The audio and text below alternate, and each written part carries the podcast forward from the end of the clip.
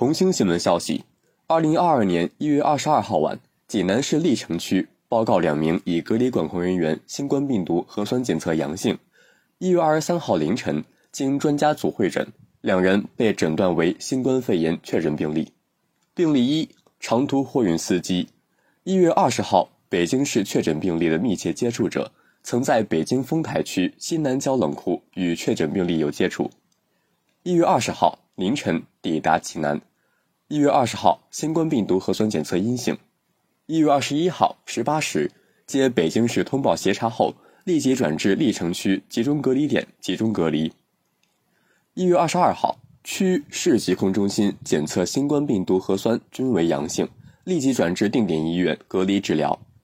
一月二十三号凌晨二时，综合流行病史、临床表现、实验室检测和影像学检查等结果，诊断为确诊病例，轻型。病例二，长途货运司机，一月二十号，北京市确诊病例的密切接触者，曾在北京丰台区西南郊冷库与确诊病例有接触，返寄途中接通报协查。一月二十一号二十三时抵达济南后，立即转至历城区集中隔离点集中隔离。一月二十二号，区市疾控中心检测新冠病毒核酸均为阳性，立即转至定点医院隔离治疗。一月二十三号凌晨二时，综合流行病史、临床表现、实验室检测和影像学检查等结果，诊断为确诊病例，普通型。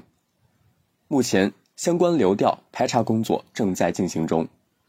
春节将至，人员流动更加频繁，人群聚集风险加大，请市民朋友们绷紧疫情防控线，保持良好的个人卫生习惯，戴口罩、勤洗手、常通风、少聚集。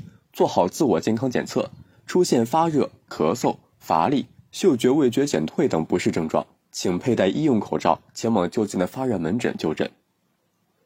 感谢收听《羊城晚报·广东头条》，我是主播张诗杰。